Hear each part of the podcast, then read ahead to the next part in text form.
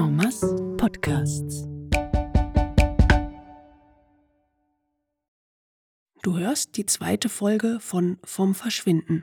Vom Verschwinden ist ein serieller Podcast. Wenn du Folge 1 noch nicht gehört hast, fängst du am besten dort an. Vom Schwellemetteli aus, unten an der Aare, wo das Wasser über die Schwelle rauscht, sieht man oben in der Altstadt den Kirchturm des Berner Münsters und die Münsterplattform. Die Handlung dieser Folge beginnt am Fuß der Plattform, führt über den Fluss und dann den waldigen Abhang gegenüber der Stadt hinauf. Vielleicht kennst du den Ort. Für alle anderen, egal ob du Bern kennst oder nicht, wir nehmen dich mit in eine mögliche Zukunft. Und jetzt geht's los.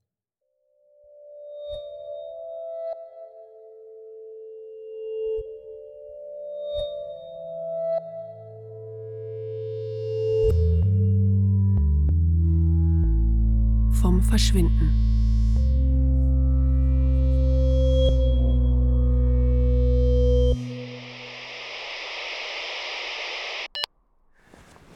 So. Bern liegt da wie ein schlafendes Tier in der Sonne. Still und vertraut. Wind aus Nordwest, leicht und trocken, dafür aber auch anhaltend. Und auch heute keine Wolken in Sicht. Der Himmel ist von einem satten Blau, groß und leer. Leer leer.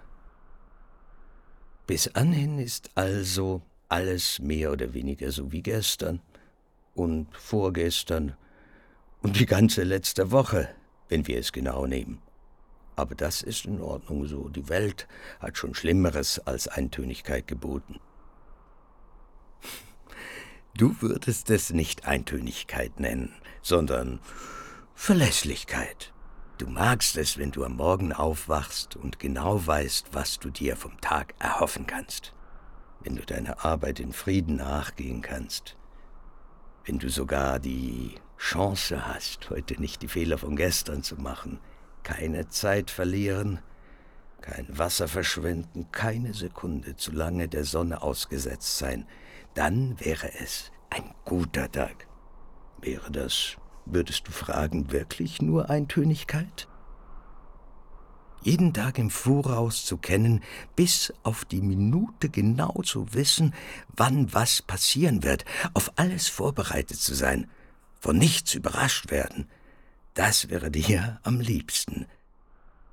Und wenn es dann bedeuten würde, dass die Tage immer die gleichen wären, einheitlich, unterschiedslos, das wäre es dir wert sei es auch nur, um zu wissen, was der Himmel heute, morgen, übermorgen für uns bereithält.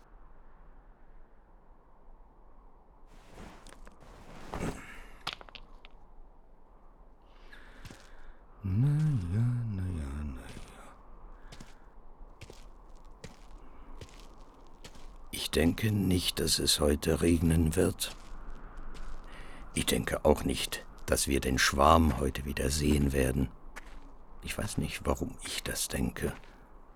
Vielleicht ist es eher ein Gefühl als ein Gedanke. Vielleicht hoffe ich einfach, ihn heute nicht zu sehen. Vielleicht ist es also kein Gedanke und auch kein Gefühl, sondern das, eine Hoffnung. Vielleicht weil er in den letzten paar Monaten immer häufiger da war, nicht regelmäßiger, einfach öfter als früher. Vielleicht, weil er immer unberechenbarer zu werden scheint.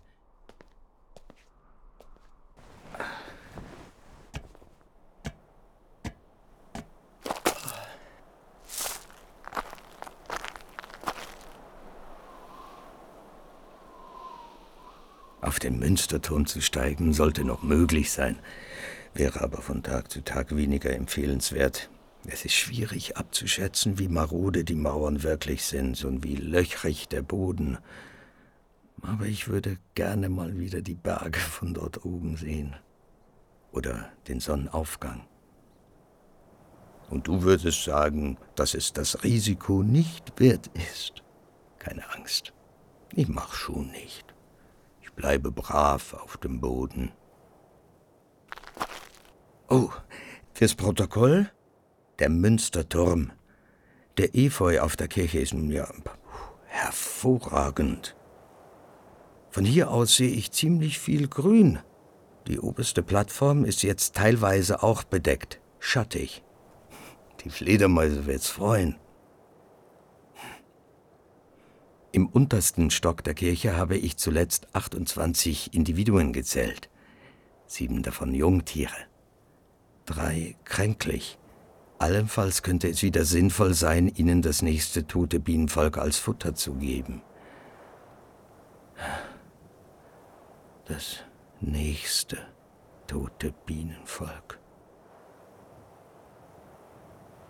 Aber eins, eins nach dem anderen. Das Flussbett. Der Boden. Fühlt sich auch warm an. Der Sand ist so trocken, dass er nicht an den Händen kleben bleibt. Der letzte große Regenguss ist es schon eine Weile her.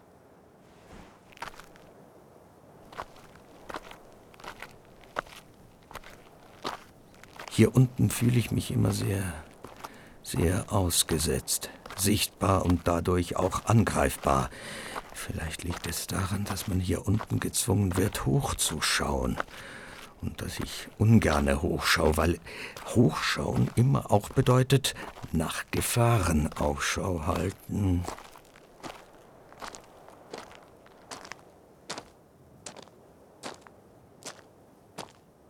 Die längste Zeit war dieser Ausblick nur dem Fluss vertraut, Zwischendurch denen, die sich zum Spaß ins Wasser warfen und treiben ließen in der Aare, die hier im Bern vom schönsten Türkis gewesen sein soll. Unwiderstehlich. Die einzig wahre Rettung in der Zeit, die sie früher Hochsommer nannten. Und jetzt schau sie dir an. Schau dir uns an.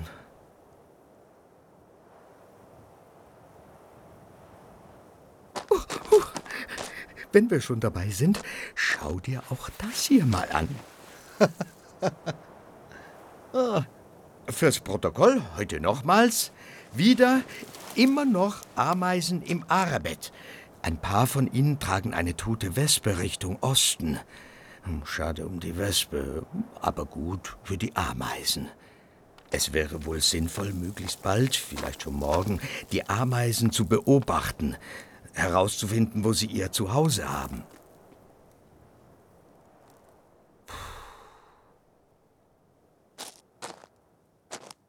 Wenn ich an die Ameisen denke, wäre ich auch froh zu wissen, was heute, was morgen, was übermorgen auf uns zukommt. Wenn es denn bedeuten würde, dass ich sie in Sicherheit bringen könnte, diese Ameisen, bevor es kommt, was auch immer es denn ist, damit zumindest sie überleben. Es ist ja auch nicht alles, was auf uns zukommt, gefährlich. Auch wenn es sich oftmals genauso anfühlt.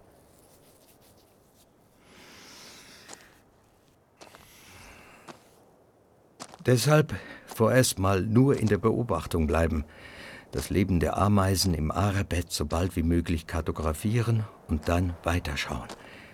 Vielleicht werden Sie froh. Oh, eine Krähe. Im Osten. Sie zieht Kreise. Schön. Die würde dir auch gefallen. Bestimmt. Vielleicht siehst du sie ja auch. Siehst du sie? Du verstehst, was ich meine, oder? Nicht alle Überraschungen müssen schlecht sein. Aber wo war ich? Fürs Protokoll.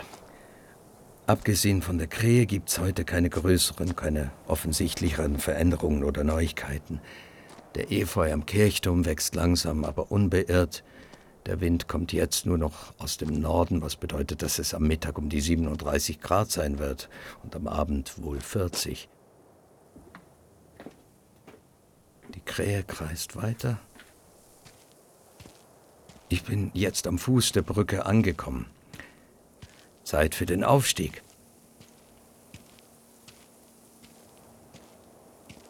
Heute nehme ich den schmalen Weg. Den, der sich so entspannt den Hügel hochschlängelt und durch die Überbleibsel des Wäldchens führt. Den Weg, den du nicht magst, weil du ihn immer nur als Umweg und Umwege nie als Möglichkeiten wahrnimmst. Umwege sind Risiken, Einladungen für Verzögerungen, Störungen, Gefahren. Hm. Sorry. Dachte, ich hätte etwas gesehen zwischen den Stämmen. Wie dem auch sei, wäre ich damals nicht auf diesen Umweg geraten, so hätte ich die Honigbienen nicht entdeckt. Du würdest jetzt sagen, dass es sich dabei um eine Best-Case-Szenario-Störung gehandelt hat. Nicht mehr und nicht weniger. Und damit hättest du ja auch recht. Das war Glück. Es war auch Glück, dass diese Honigbienen damals die Kästen als ihr neues Zuhause angenommen haben. Ihr neues, altes Zuhause, sollte man vielleicht sagen. Verwildert waren sie, aber nicht wild. Verwilderte Honigbienen, keine Wildbienen, zumindest noch nicht. Noch nicht wieder. Und dass sie also die Kästen den Bäumen vorgezogen haben, dass der Garten damals genug war, dass aus einem Volk mehrere wurden und dass sie überlebt haben, das war auch Glück. Alles Glück. Eigentlich wollte ich nach da war doch was.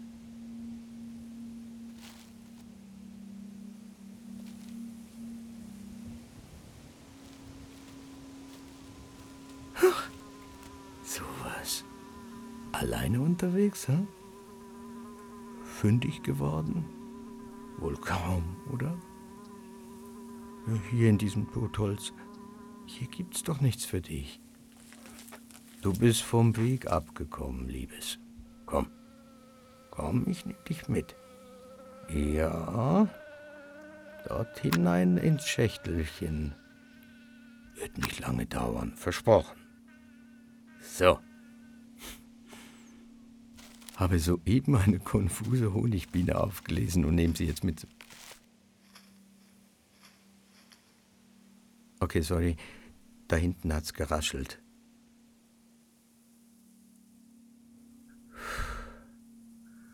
Ich mache mich jetzt auf den Weg zu den Stöcken.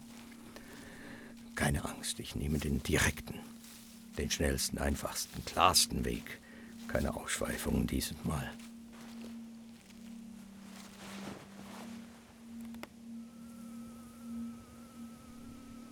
Oh, der Biene gefällt es hier drin ganz und gar nicht. Sie wird unruhig. Kann ich verstehen. Ich würde es auch bevorzugen, dich nicht da drin gefangen zu halten. Aber für jetzt muss es sein. Es ist zu deinem Wohl, Bienchen. Vertrau mir. Weißt du, was schlimmer wäre, als ohne Beute zum Stock zurückzukehren? Gar nicht zurückzukehren. Hm, die Bienen haben auch schon andere Zeiten gesehen. Als Spezies meine ich. Was würdest du sagen? Erinnern sie sich? an eine üppigere Welt, an Sommerwiesen, an Frühlingsanfänge, an Lindenblüten. Was würdest du sagen? Verstehen Sie, was passiert? Merken Sie an Ihren eigenen Körpern, dass etwas Grundlegendes falsch ist? Oder ist es für Sie wie für uns? Fühlen sich die Zustände der Welt nie wirklich falsch an, einfach weil sie so sind, wie sie sind, weil wir uns an sie gewöhnt haben, weil wir sie nicht ändern können? An dieser Stelle würdest du sagen, dass ich aufhören soll, Bienen zu psychologisieren, und es wäre wohl nicht der schlechteste Ratschlag. Fürs Protokoll, die Biene, die ich beim Totholz gefunden habe, macht auf mich einen kränklichen, einen etwas reduzierten Eindruck. Es wäre wichtig, sich ihren Staat nachher genau anzuschauen, um zu wissen, ob sie ein Einzelfall ist oder ob es um alle so schlecht steht wie um sie. Einzelfälle. Merkwürdiges Wort, wenn es um Bienen geht. Schwer vorstellbar, Einzelgängerinnen. Solche, die es vorziehen, alleine zu sein, alleine unterwegs sein, was auch immer unterwegs bedeuten mag. Bei uns Menschen gibt es ja immer mal wieder welche, Auch wenn wir schon lange keine mehr gesehen haben, oder eher, auch wenn sich schon lange niemand mehr bei uns gemeldet hat. Aber wer weiß, vielleicht kriegen wir ja bald mal wieder Besuch.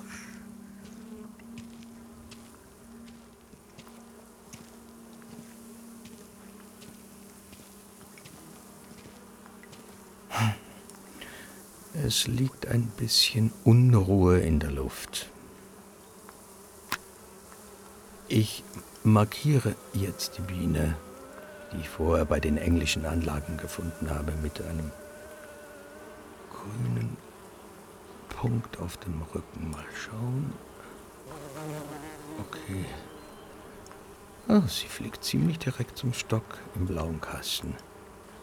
Hab ich mir fast schon gedacht. Das ist der kleinste Stock zur Zeit.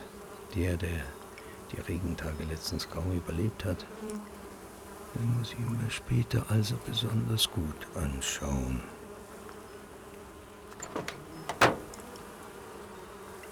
Eins nach dem anderen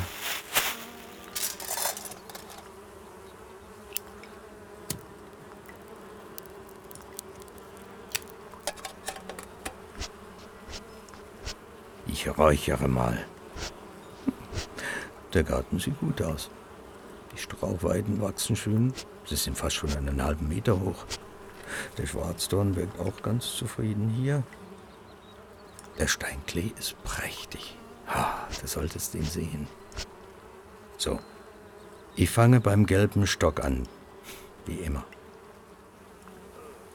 Oh.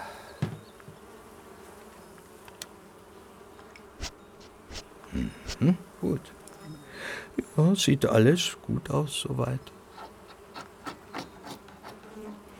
Mal sehen, der Honig. Nun, der Honig ist da. Mehr als erwartet. Spannend. Wie habt ihr das jetzt geschafft? Hä? Ich war doch erst vorgestern hier.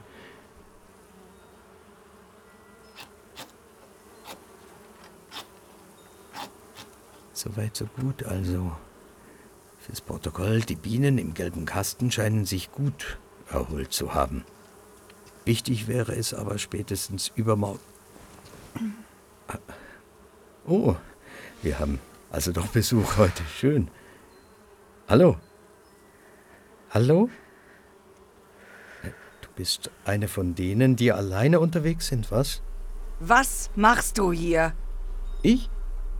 Also, ich schaue nach den Bienen. Was machst du hier? Warum bist du in Bern? In Bern? Also, wir leben hier. Wir, wir haben hier unsere. Wir? Wir? Wir? Die, die Bienen, die Fledermäuse, die Ameisen, unsere Gärten. Nein! Es darf niemand in Bern sein! Warum? Was?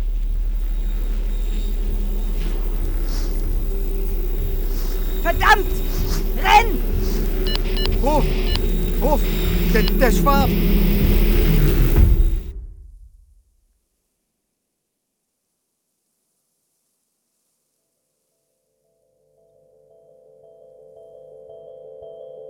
Vom Verschwinden. Ein Podcast von Eden Lucy Flammer, Bettina Riechener, Alex Sekanitsch, Agnes Siegenthaler und mir, Christina Baron. Als Fee Stefano Wenk und als Kreisende Gabriele Rabe. Regie, Schnitt, Musik und Sounddesign Christina Baron. Dramaturgie Bettina Riechener.